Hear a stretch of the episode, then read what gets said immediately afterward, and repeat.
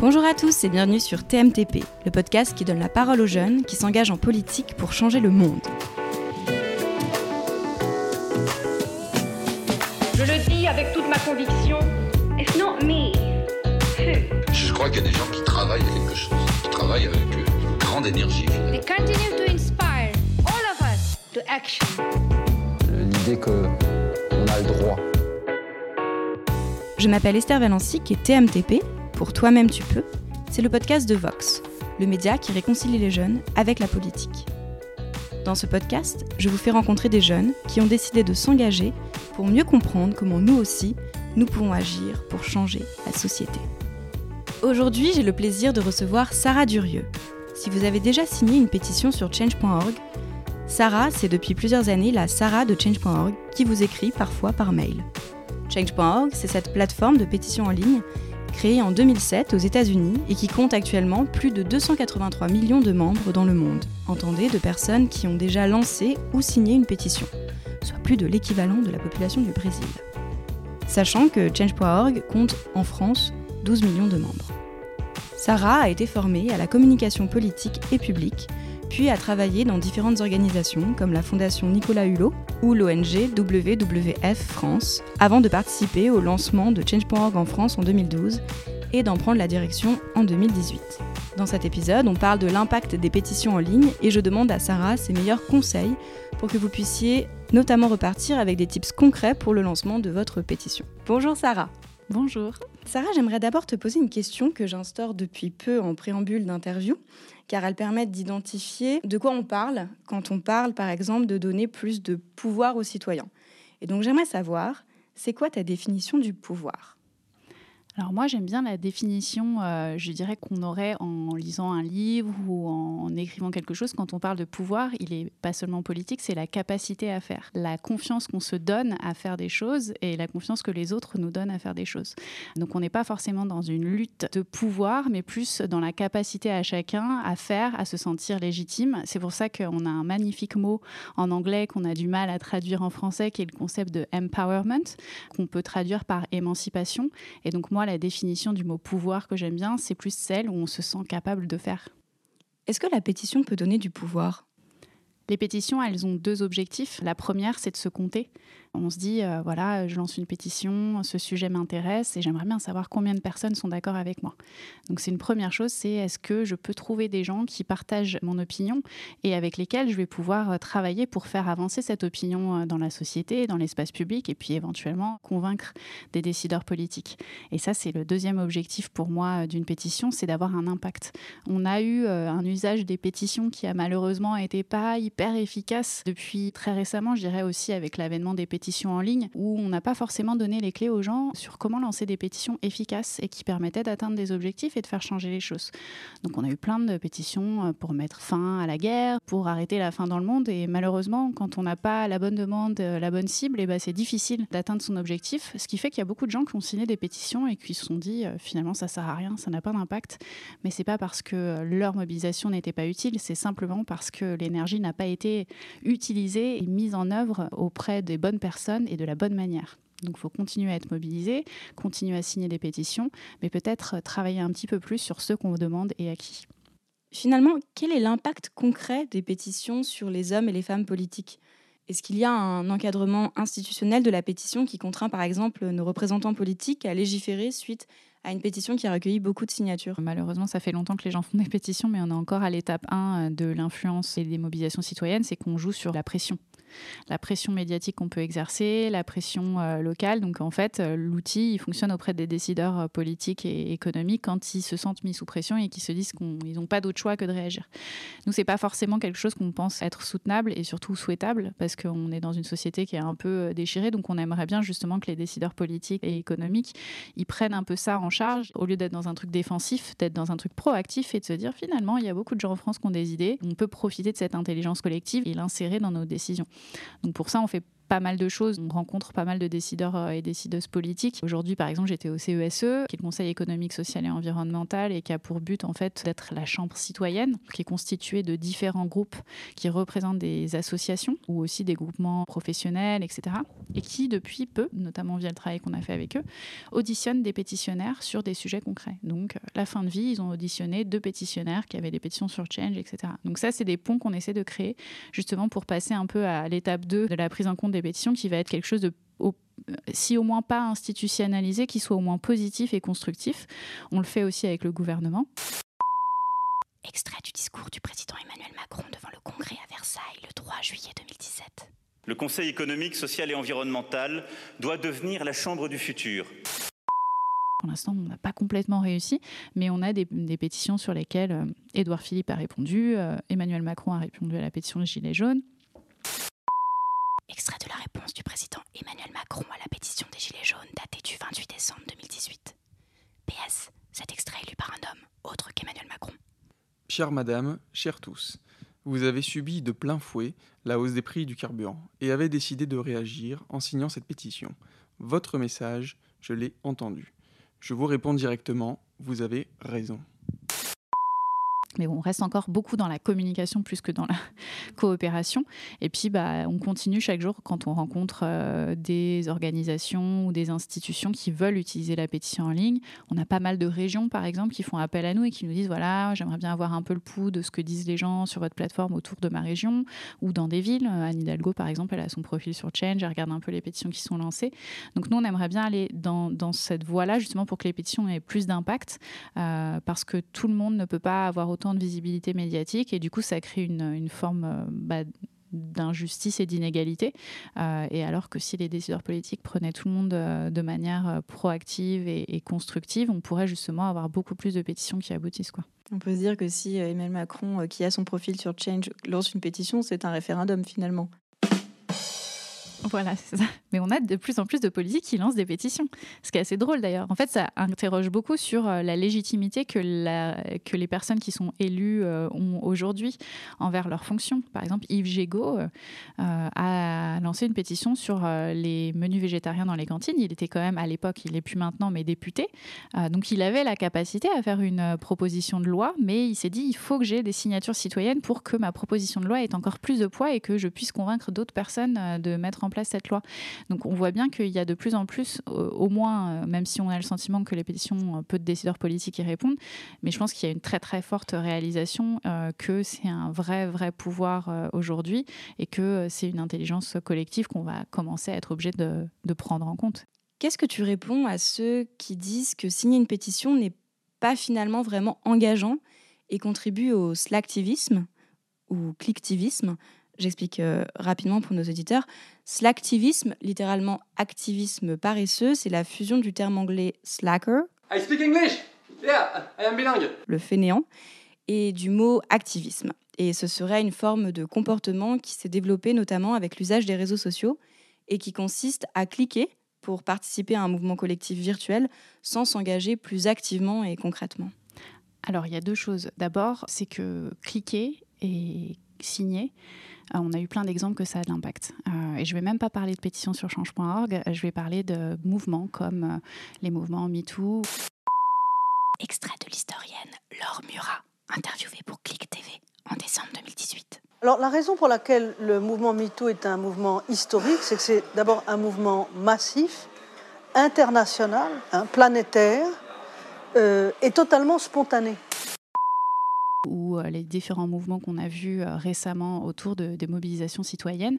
Donc certes, c'était facile, mais ça a permis une telle prise de conscience qu'on peut se dire que heureusement qu'on a des moyens faciles et accessibles pour toutes et tous euh, pour faire entendre sa voix et puis pour changer les mentalités. Il y a quelque chose qui est très très commun dans notre société, c'est qu'on se dit ah si c'est pas dur, ça vaut pas le coup. Si la personne n'a pas souffert et qu'elle n'a pas affronté des choses absolument affreuses pour faire entendre sa voix, alors si c'est trop facile, ça n'a pas la même valeur.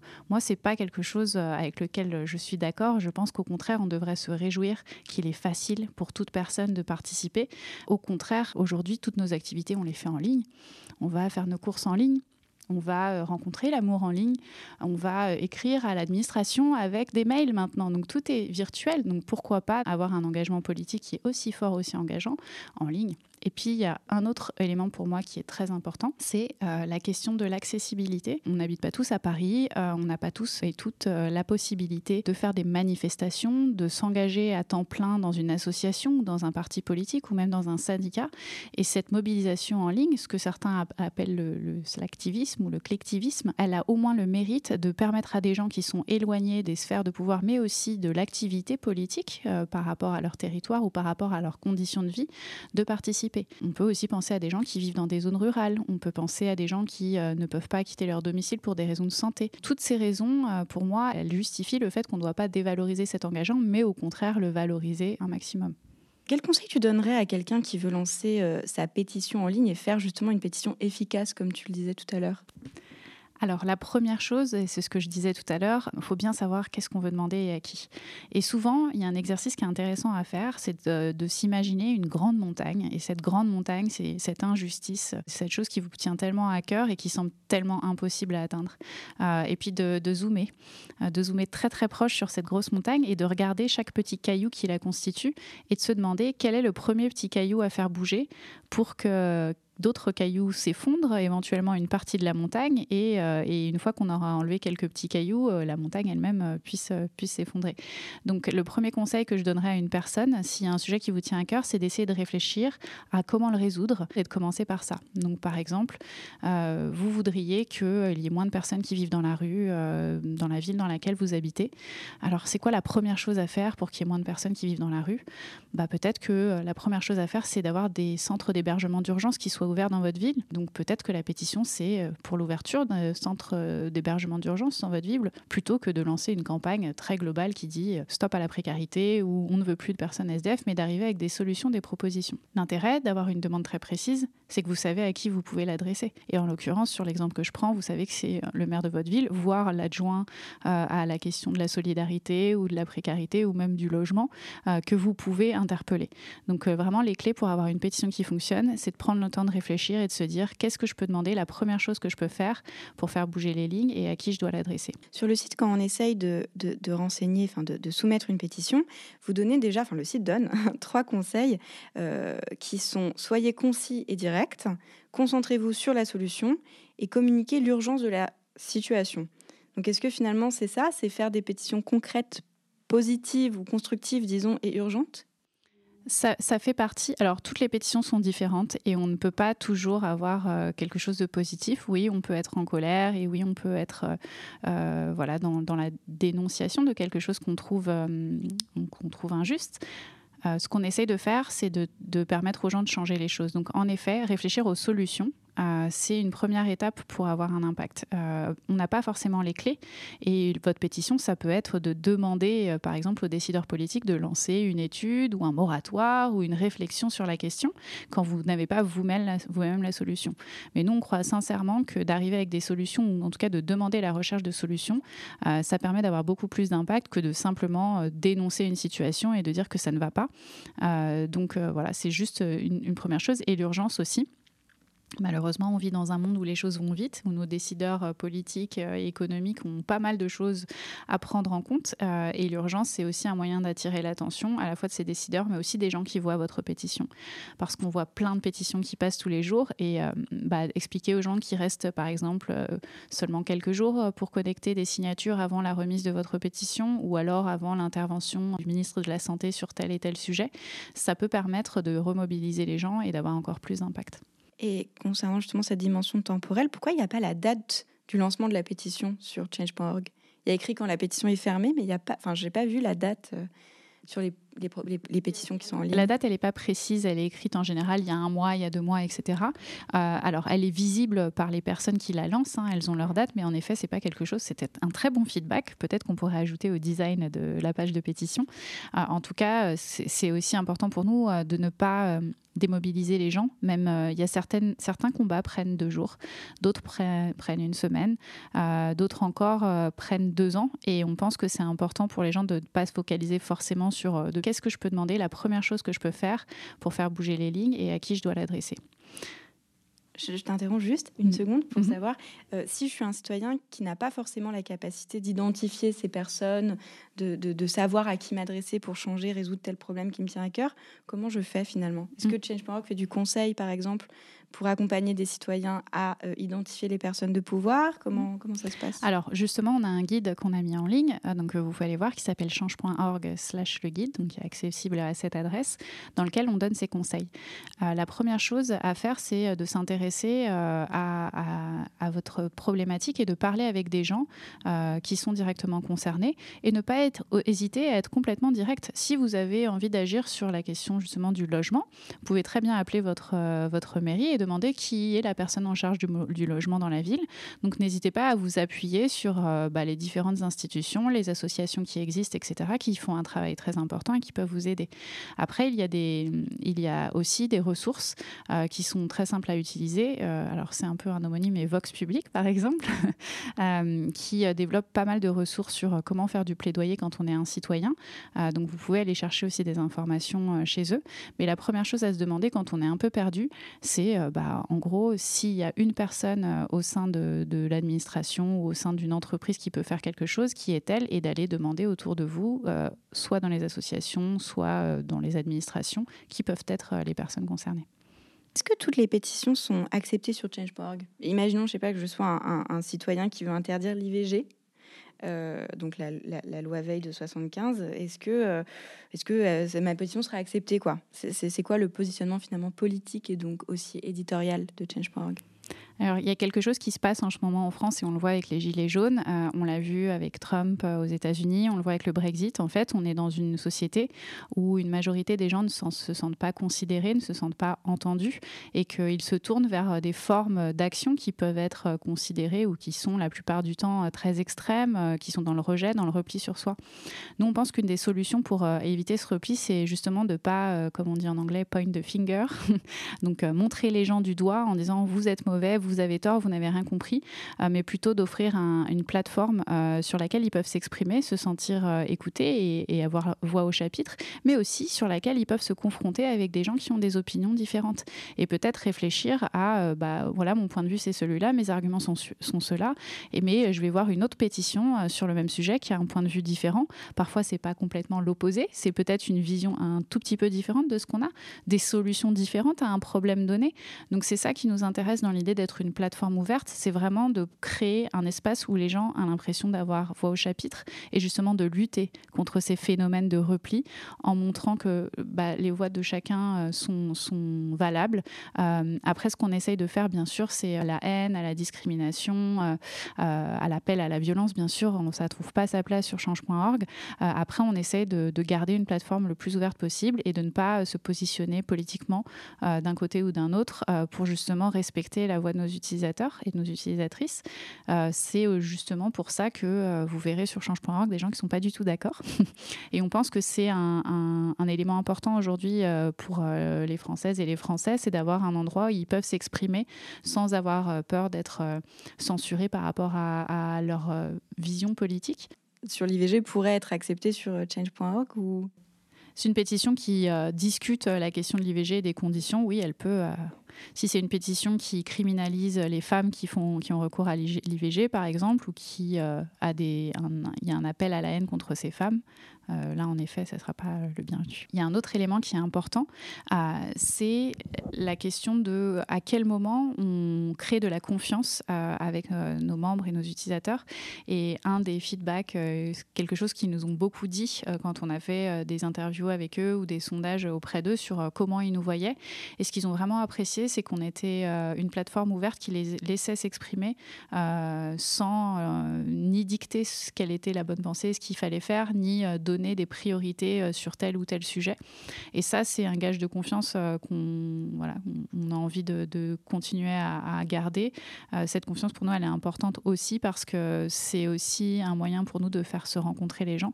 Et par exemple, dans les actions qu'on va mener dans les mois et années qui viennent, on a vraiment un groupe de travail en fait en où on essaie de réfléchir à comment on lutte contre la polarisation de la société. On est bien conscient qu'en tant que plateforme de pétition, on peut contribuer à ça.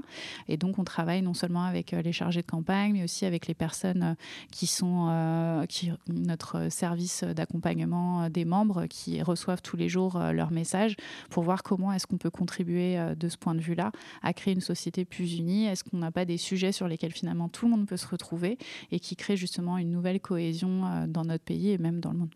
C'est quoi tes conseils pour combattre le pessimisme ou, ou, ce qui te fait y croire finalement au quotidien? Bah, c'est facile. Tous les jours, j'ouvre la plateforme et je regarde les nouvelles pétitions lancées. je vois euh, toutes ces personnes. Euh, on entend souvent ah, les Français n'aiment pas la politique, ils sont pas engagés. Euh, nous, on n'a pas attendu le grand débat national pour le constater, mais je pense que ça a été la confirmation pour pas mal de gens, notamment au niveau politique aujourd'hui en France, que les Françaises et les Français avaient envie de participer, avaient envie de changer les choses, avaient envie d'être actifs et actives. Et du coup, bah, moi, en fait, pour me motiver le matin, comme je te dis, je regarde les pétitions lancées. je vois aussi, et c'est ça qui me réjouit le plus, toutes ces personnes euh, qui euh, sont hyper euh, indépendantes et qui s'entraident, parce qu'on a plus de 1000 pétitions qui sont lancées chaque mois juste pour la France. Donc bien évidemment, on ne travaille pas et on n'accompagne pas individuellement chaque pétitionnaire. Et finalement, quand je vois un pétitionnaire qui fait la, une de son journal local ou qui même est auditionné au CESE, e, donc au, Conseil économique, social et environnemental. C'était le cas, là j'y étais aujourd'hui et j'ai rencontré un pétinaire que j'avais jamais rencontré, qui avait fait son petit bonhomme de et qui, avait été auditionné. Euh, ça, c'est ce qui me réjouit, c'est de voir aussi la capacité à faire, et on en revient à ta première question sur la question du pouvoir, de voir ces gens qui, sont, qui ont suffisamment confiance en eux pour faire, parce que je pense pas que c'est une question de, de capacité, c'est plus une question de confiance. Les, les, outils, ils sont là, on les a mis à disposition, c'est plus une question de confiance en soi et donc de voir des gens comme ça qui ont pris confiance euh, bah, tous les matins, ça motive quoi. Super, bah, merci beaucoup Sarah d'avoir accepté cette invitation sur Toi-même tu peux. merci. Merci beaucoup d'avoir écouté cet épisode jusqu'au bout. Si ce podcast vous plaît, n'hésitez pas à laisser un commentaire gentil sur votre application de podcast préférée et à noter le podcast 5 étoiles, c'est ce qui nous aide le plus. Si vous souhaitez aller plus loin, cliquez sur le lien dans la description de cet épisode pour rejoindre le programme TMTP, c'est-à-dire pour recevoir chaque nouvel épisode du podcast directement sur Facebook Messenger, accompagné d'un quiz pour vous tester. Par exemple, cette semaine, grâce au quiz, vous pourrez vérifier si vous êtes fin prêt à lancer votre pétition grâce aux conseils précieux prodigués par Sarah Durieux. Allez, bisous